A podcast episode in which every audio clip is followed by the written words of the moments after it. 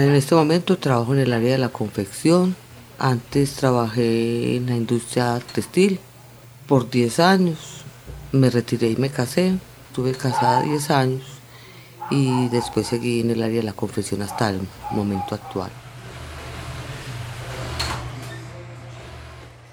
Bueno, mi nombre es Omaira González Álvarez. Estoy a punto de cumplir los 60 años. Vivo en Bello y nací y crecí realmente pues en Bello, en el barrio del Congolo. Bueno, y como a manera general, ¿usted qué piensa de las confecciones? Bueno, vea, se puede pensar de dos maneras. Se puede decir que al ámbito laboral es esclavitud, se puede decir. Pero en el ámbito de la miseria en que se vive en muchos hogares, es como una entrada más. Es algo que, que se percibe, aunque sea para, para llevar unos panes a la casa, no quedarse sin nada. Es un aporte que hace cualquiera, puede ser un hijo, una hija o una madre sobre todo.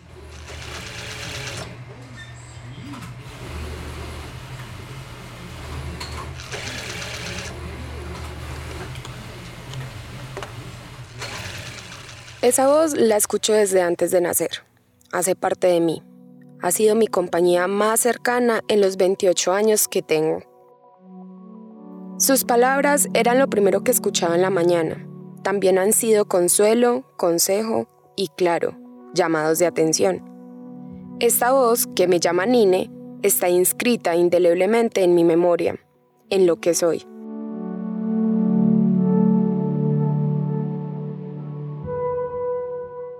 Mamá, con su voz rasgada y templada, es una gran narradora. Ella me ha cautivado con las historias de la familia, del barrio en el que ambas crecimos y de la confección, el oficio al que se dedica desde hace 23 años. Sus relatos, más allá de ser personales y familiares, representan la realidad de muchas mujeres que en el barrio El Congolo han dedicado su vida a trabajar en los talleres de confección una labor informal que tuvo su auge cuando la gran industria textil decayó en Bello. La voz de mi mamá guiará este relato, este podcast al que llamaremos Telas por unir, telas por unir, telas por unir, telas por unir, telas por unir, telas por unir, telas por unir.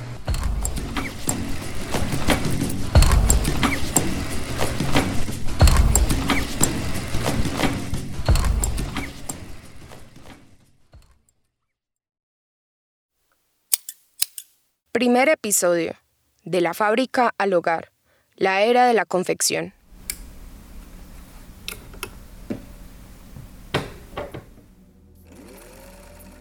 Desde que tengo unos seis años recuerdo a mi mamá sentada sobre una silla de madera, frente a una máquina de coser. En esa silla mi mamá cosía, cortaba los cuellos de las camisas, marcaba con colores el lugar donde irían los botones, y hacía dobleces de tela utilizando sus uñas.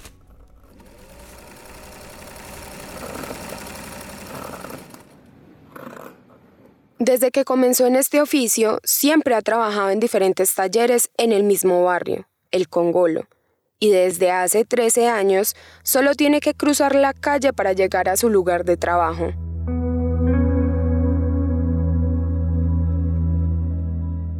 En la confección, mi mamá utiliza sus manos como la herramienta que mueven las piezas de tela para ser unidas por las puntadas de las agujas de las máquinas de coser.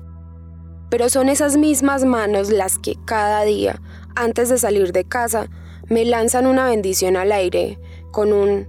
Que mi Dios me la bendiga la proteja de todo mal y peligro. En nombre del Padre, del Hijo y del Espíritu Santo.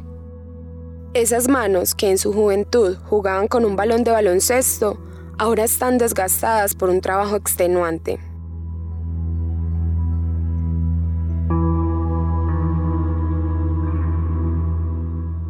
Según un informe de contextualización del sector textil, cuero, confección y diseño de moda, realizado por el Ministerio de Educación, la moda es el sector industrial que genera más empleos en Colombia. En el 2019 ocupó alrededor de 740 mil personas, con la particularidad de que el 68% de estos empleos hacían parte del sector informal. Para el 2021, según el DANE, el 78% de las personas que trabajan en talleres de confección en Colombia eran mujeres. Verlas trabajar hace parte de mi paisaje cotidiano. No obstante, al mirar hacia el pasado fue inevitable no preguntarme, ¿qué tiene que ver Fabricato, una de las empresas textileras más grandes del país, en la llegada de las confecciones a mi barrio? ¿Cuál es la relación entre la gran y pequeña empresa? ¿Por qué en este oficio trabajan mayoritariamente mujeres? Sobre esto hablaremos en este podcast.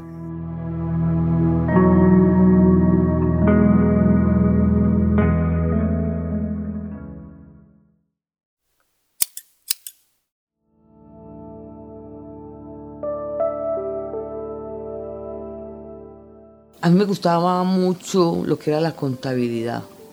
Era buena para los números.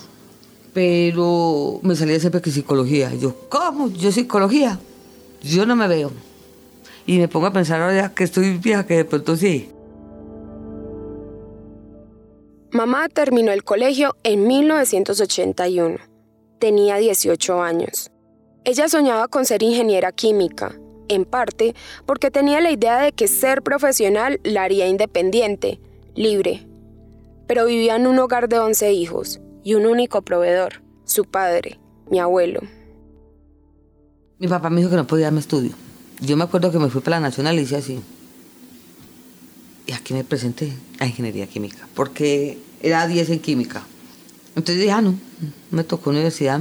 En 1982, ante la frustración de no poder ir a la universidad como sus otros hermanos, empezó a estudiar en el Servicio Nacional de Aprendizaje, SENA, una técnica como auxiliar contable.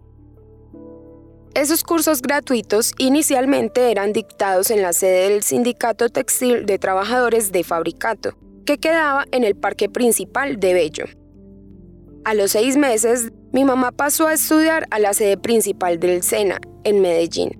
Mi abuelo, que trabajaba en Fabricato desde 1950, le costeó los pasajes. Trabajaba en tratamientos de agua. Fabricato tenía dos plantas de tratamiento, ya había otra tecnología distinta, necesitaba menos gente, ya tenía su edad. En 1982, mi abuelo, que apenas tenía 51 años, arregló con la empresa y después de 32 años de trabajo, se jubiló.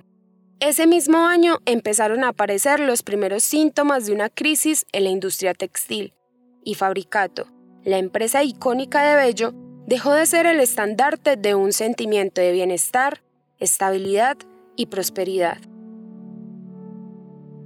En este escenario, las microempresas de confección tomaron fuerza en el municipio. Pero, ¿cómo llegan a mi barrio este tipo de negocios?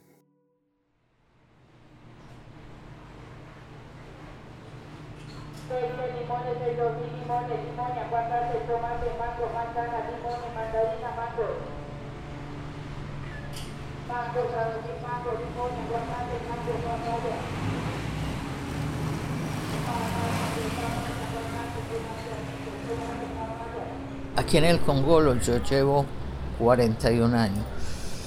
¿Y el nombre completo? Yo me llamo Miriam del Socorro Vázquez de González.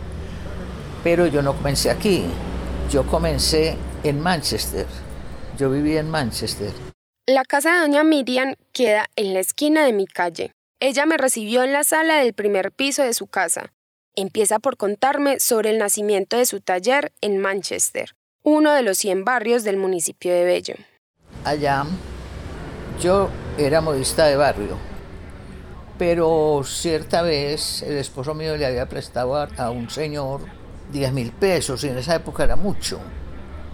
El señor al tiempo le dijo que no tenía con qué pagarle, pero que él tenía una máquina que nadie lo usaba en la casa, que él de esa máquina. Y nos llevó la máquina. Entonces yo tenía un vecino que tenía confesiones con línea propia.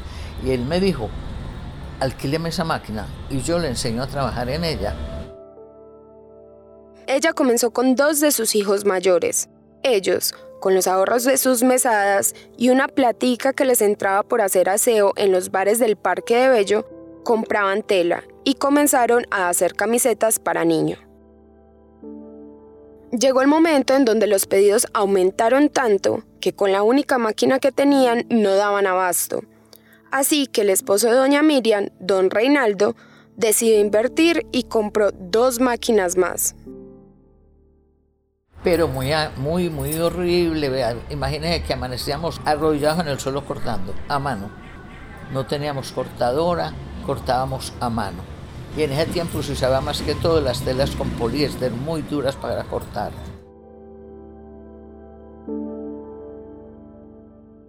La situación empezó a cambiar cuando doña Miriam recibió un préstamo de microempresas de Antioquia, una corporación que nació en Fabricato en 1970.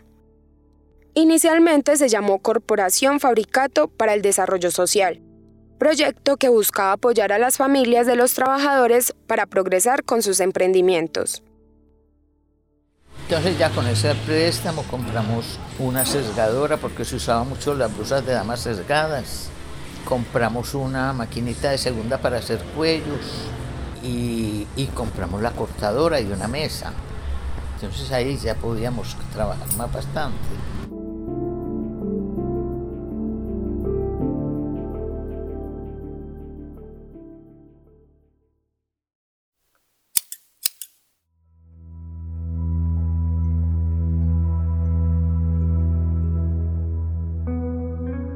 Los años 80, mientras doña Miriam montaba uno de los primeros talleres de confección de Bello, ya había evidencias de una crisis que afectaba a las grandes empresas textiles como Fabricato. La investigadora social Eva Paus explicó en el artículo La dinámica de la acumulación y del empleo en la industria textil colombiana durante los 70 que a finales de esa década y principios de los 80 cayeron las exportaciones y el contrabando irrumpió en la economía nacional.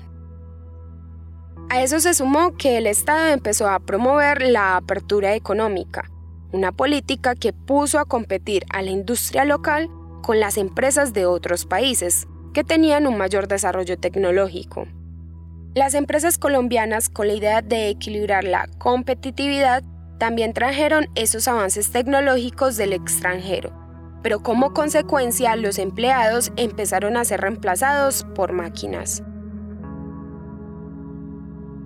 El declive de la industria textil terminó por afectar toda la economía colombiana, donde en 1985 se alcanzó la cifra récord de 13.8% en la tasa de desempleo.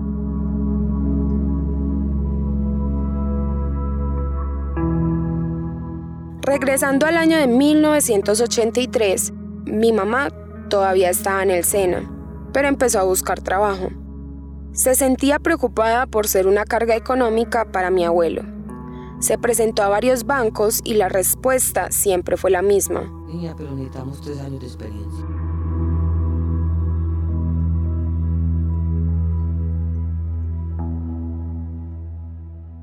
Ya al punto de graduarme, eh, no conseguí pues el empleo y ahí donde decido decirle a mi papá que me ayude a vincularme a Fabricato. Presento la entrevista, la paso y empiezo a laborar en Fabricato en oficios varios, como temporal.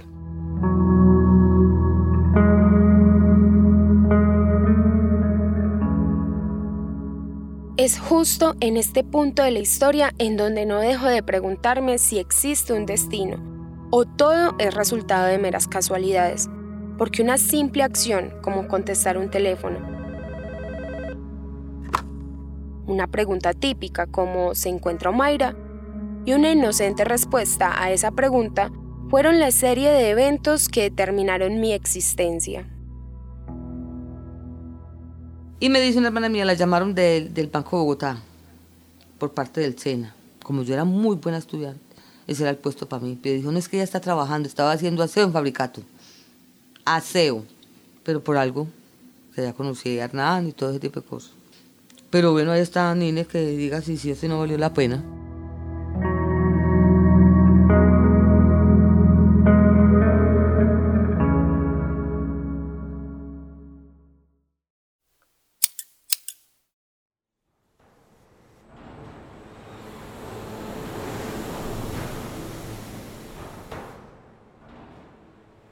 La primera vez que mi mamá recuerda haber cruzado palabra con mi papá fue mientras ella trabajaba en oficios varios y mi padre era supervisor de uno de los salones de la fábrica. Fue una historia muy charra porque allá en Fabricato utilizan los apodos y a él le decían el gusano y yo le hice el reclamo por unos gusanos que había visto en una caneca y él se quedó mirándome como, ¿será que me estaba vacilando o alguna cosa? No.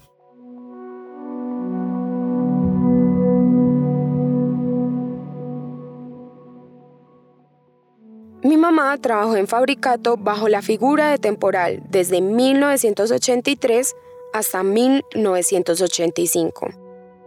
Inició en oficios varios, pero luego pasó a trabajar en la planta, en una sección donde revisaba y calibraba los purgadores, un sistema que corta el hilo cuando va imperfecto.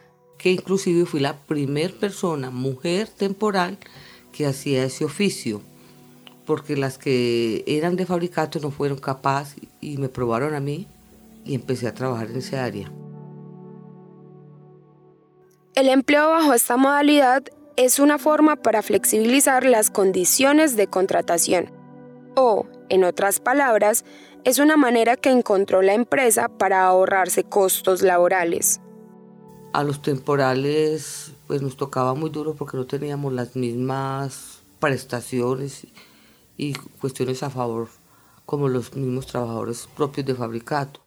Mi mamá, en sus tiempos libres, iba los sábados a la fábrica a aprender nuevas operaciones y, justamente, fue ese interés y destreza lo que hizo que para el año de 1986 fuera vinculada de manera indefinida a Fabricato, lo que significó una mejora en cuanto a sus garantías laborales, que, comparadas con otras épocas gloriosas de la empresa, eran menores. Y es que la empresa, en búsqueda de ser más competitivos en el mercado, empezó a adoptar políticas que le permitieran abaratar sus costos de producción, entre esas la reducción del personal, empezando por las parejas de obreros que llevaran más de 10 años trabajando juntos. Estaba la época de cumplir los 10 años. Usted no sabía que era un viernes en fabricato. La tensión más grande que había. Me decían, negra, hoy es viernes, ¿a quién le van a entregar la carta? Y yo era temporal cuando eso. ¿Cómo así? Sí, es que los que vamos a cumplir 10 años, si pasamos de 10 años quedamos con ciertos derechos. Empezaron con los que se habían casado allá.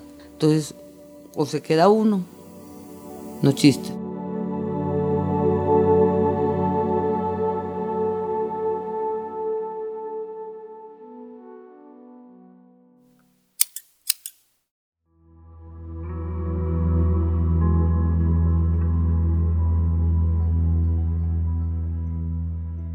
Persona que sufrió lo que cuenta mamá fue doña Marlene Monsalve, una avellanita que actualmente vive en Envigado, pero que no ha dejado de extrañar su barrio, el Congolo, y al hablar de él lo hace con un tono de nostalgia. Nací en Bello. Toda la vida vivimos entre Santa Catalina y por toda la 47 y el terminal de la 47.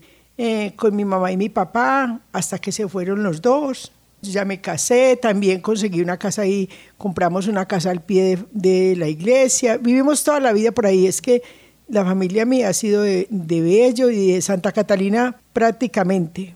Mi nombre es María Marlene Monsalve Taborda. En este momento, no, dedicada aquí a la casa.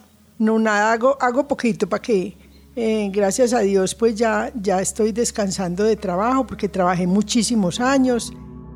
Marlene empezó a trabajar en Fabricato en 1978. Al inicio estuvo en el restaurante de la Madre Laura y luego pasó a uno de los salones de la fábrica. Allá conoció a su esposo y se casaron. Cuando ella estaba por cumplir nueve años en la empresa, la despidieron. En ese momento estaban con que no, no dejaban pasar las parejas que hubieran en Fabricato 10 años, sino que se quedaba uno pues el esposo mío se quedó trabajando y yo ya me fui para la casa. En ese momento, con la liquidación que le dieron, Marlene compró una máquina plana 20U de marca Singer, la cual era lo suficientemente versátil para ser una de las herramientas básicas y más comunes en todo taller de confecciones. Además, puso la inicial para una fileteadora, que en esa época valía un millón de pesos.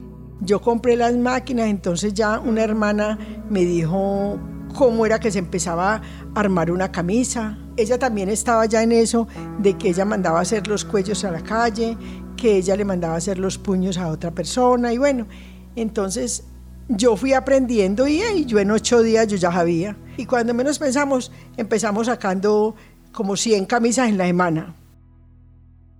Precisamente fue la hermana de Marlene quien la puso en contacto con sus primeros proveedores, los peñoleros, unos microempresarios de un pueblo que se llama El Peñol, ubicado en el oriente antioqueño, una tierra de emprendedores y comerciantes.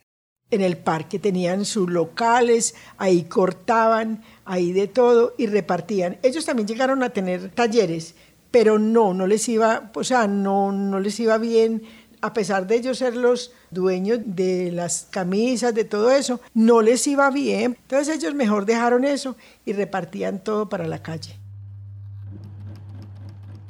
En 1987, meses después de su salida de fabricato, Marlene montó su primer taller en el Congolo, con dos muchachas del barrio. Fue creciendo y ampliando su negocio, comprando más máquinas, algunas de segunda. Sin embargo, Parte de su éxito fue que siguió repartiendo trabajo a muchas vecinas, lo que hacía la confección de las prendas más rápida. Les iba enseñando cómo se hacían las diferentes operaciones, que las mangas, los cuellos, las perillas, los ojales, los botones, partes de las camisas de moda, que en esa época eran bastante sencillas de confeccionar. Ay, las camisas era lo más sencillo, una camisa con un bolsillo, no, la que traía dos bolsillos era cosa del otro mundo, no, mejor dicho, no, hasta muchos años después empezaron a ponerle tapas a la camisa, al bolsillo, pero no, moda no, la camisa era muy, muy sencilla, no, es que usted la hacía como nada, pues de decirle que con, con dos trabajadoras sacábamos 300. A principios de los 90, Marlene se mudó del Congolo a un barrio vecino, Prado. Allí ella siguió creciendo y llegó a tener seis empleadas.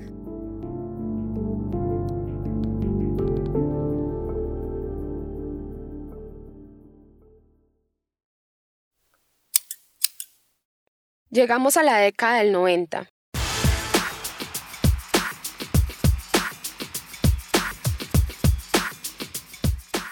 Se disolvió la Unión Soviética, se acabó la Guerra Fría y Estados Unidos, con su modelo económico, se reafirmó como única potencia mundial. Pero, ¿qué estaba pasando en Colombia? ¿Cómo afectaba esa nueva era global a nuestro país? Se busca a Pablo Escobar. Recompensa 2.700 millones de pesos. Y por cada uno de estos prófugos... En 1990, el Estado y carteles del narcotráfico protagonizaban una cruenta guerra en Colombia, y su epicentro era el Valle de Aburrá, donde estaba arraigado el cartel de Medellín. En ese año hubo elecciones y cuatro candidatos que aspiraban a la presidencia de Colombia habían sido asesinados. Finalmente, resultó elegido el liberal César Gaviria. En su gobierno se desmovilizaron varios grupos insurgentes. Fue asesinado Pablo Escobar y se hizo una nueva constitución política en Colombia. Pero el gobierno de Gaviria también es recordado porque llevó a cabo una serie de reformas que cambiaron el modelo económico del país, hacia la apertura económica, hacia el neoliberalismo. Entonces, cuando hablamos de la apertura económica, hablamos básicamente de la entrada en vigencia de un nuevo esquema de inserción al mercado mundial el cual tuvo lugar a partir del gobierno eh, de César Gaviria, sobre todo que se va a llevar a cabo entre el año 91 y 93, el cual fue relativamente de choque, ¿sí? puesto que desmantelar en dos años un esquema de protección arancelaria que por lo menos cubría el 94% de los aranceles y los productos pues, nacionales, eh, sí es una medida agresiva y por supuesto tuvo impactos profundos en la sociedad colombiana, sobre todo en el sector agrario y en la pequeña y mediana industria. Él es Juan Camilo Arias, doctor en Ciencias Humanas, quien coordina la línea de investigación Justicia Social, Desarrollo y Neoliberalismo en la Universidad Autónoma Latinoamericana. Todo esto entonces puede llevar a muchos a pensar que hubo dos pilares grandes de la reforma neoliberal de estos años, que fueron la apertura económica por una parte y la reforma del Estado y el modelo de desarrollo por otra. Y dentro del nuevo modelo de desarrollo tuvo un lugar fundamental la reforma laboral, porque la reforma laboral fue un mecanismo, uno de varios, mediante el cual se le prometió a los países pobres que iba a llegar más inversión extranjera directa, que iba a crecer la economía y por lo tanto se iban a reducir los índices de desempleo e impulsar los índices de crecimiento económico a costas de la precarización del empleo mismo. Esas reformas neoliberales adoptadas en Colombia se dan en un contexto en donde internacionalmente había una crisis de sobreproducción y regionalmente había una crisis de endeudamiento. Esto hizo que los países del tercer mundo fueran, de cierta manera, obligados a abrir su comercio en condiciones de desventaja y a su vez a buscar préstamos en organizaciones multilaterales, tal y como le explica David Orrego Fernández, abogado y profesor de Derecho Laboral en la Facultad de Derecho y Ciencias Políticas de la Universidad de Antioquia. Entonces llegan los, bancos multilaterales, digamos, a, decirle a, los países, ustedes tienen mucha deuda, la manera de poder pagar sus deudas es eh, flexibilizando, garantizando la producción interna, pero para garantizarlo ustedes tienen que dejar de pagar tanto ustedes están pagando mucho con este tipo de, digamos, de, de, reglas, de, ¿sí? Entonces tiene que flexibilizar el trabajo. Y es precisamente bajo esa consigna que aparece la Ley 50 de 1990. La Ley 50 del 90, por ejemplo, va a promover entidades privadas de ahorro de los pagos, por ejemplo, los fondos de cesantías. Eso no existía antes. El empleador te guardaba la plata y te la pagaba lo mismo las, las pensiones. Entonces, ¿qué va a pasar? No, fondos privados, fondos privados, fondos privados. Que es un modelo que es, que es importado de Chile, de hecho. Es el modelo chileno. Entonces se va a dar una privatización en las entidades de, de recaudo de la seguridad social, por ejemplo. En esta ley finalmente se consignaba una idea que fue vendida a la sociedad como la solución al desempleo y la manera de atraer la inversión de ricos, sin embargo, la historia cuenta otro desenlace. Todas las generaciones que vienen a partir de esta nueva legislación van a ser generaciones que van a estar al vaivén de contratos temporales, sin subsidios de vivienda, sin subsidios especiales para la salud, la educación propia de los hijos y en todo caso en condiciones muy difíciles, bajo la idea de que cada uno es el empresario de sí o el individuo competitivo que si fracasa es su culpa, no el sistema social en el cual se desenvuelve.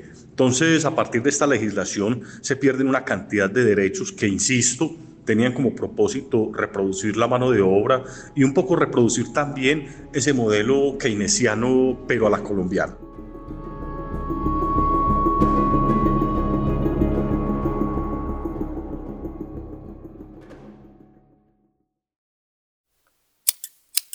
En el 91 nos hicieron firmar, fueron hasta los jefes en las horas de la noche a, firmar la nueva ley.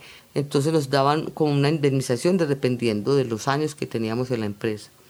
Muy pocos, los más viejos no firmaron, pero nosotros como estábamos tan nuevos, nos daban a entender que debíamos de firmar, o si no, nos terminaban el contrato, pagándonos pues todo. La situación se ponía como un poco más ¿cómo se dice la palabra? Como que menos estimulante trabajar con ese nuevo sistema.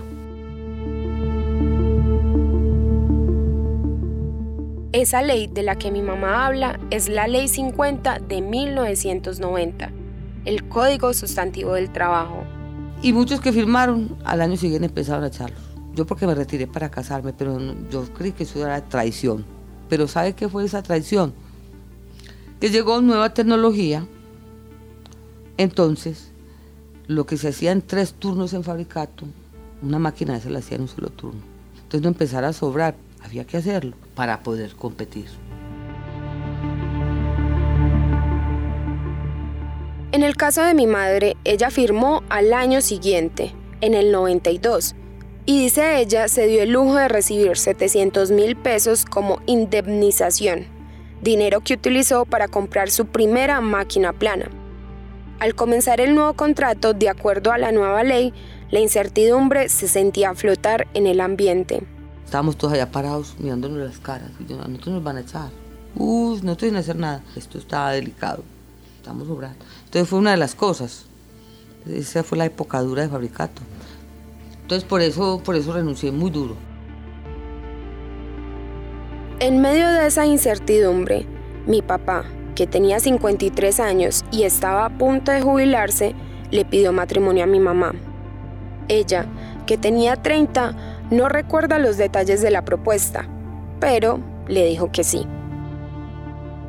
Después de como de ver la rutina y todo, ya quiso irse para el Peñol, ya estaba cansado de la ciudad y me dijo que si nos casábamos, pero la condición era que nos fuéramos a vivir al Peñol. Y yo lo pensé y después de ver cómo estaba la situación en la fábrica, pues le dije que sí. Finalmente, el 16 de julio de 1993, Hernán Jaramillo Jiménez y Omaira González Álvarez fueron declarados en la Notaría Primera de Bello como marido y mujer.